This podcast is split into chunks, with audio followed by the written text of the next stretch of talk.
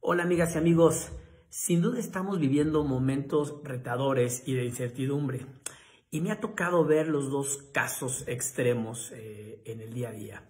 Eh, uno en donde veo gente que está viviendo como si nada sucediera, gente irresponsable que no toma medidas y que realmente pareciera que nada pasa. Y por el otro lado, la gente que está en el miedo, que está inyectando miedo y que tampoco ayuda en estos momentos, ¿no?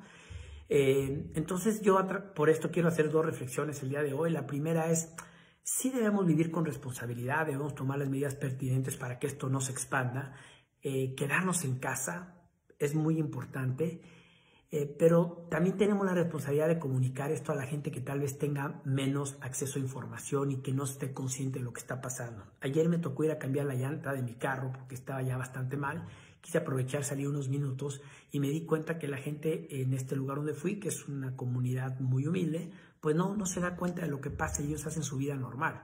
Entonces, con mis palabras y a mi manera y con mucho respeto, traté de hacerle ver a la gente lo que estaba sucediendo, por lo menos para que tomara las medidas pertinentes y evitara el contacto, ¿no? Es una forma, hay muchas, pero sí creo que tenemos esa responsabilidad de transmitirle a los que no saben o no lo están tomando con responsabilidad y transmitirles el mensaje de una manera objetiva y responsable y sobre todo respetuosa.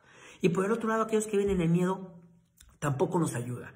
Necesitamos optimismo, necesitamos hacer cosas que nos agraden, leer el libro que no hemos leído, tocar el instrumento que nos gusta, ver la serie que no hemos visto.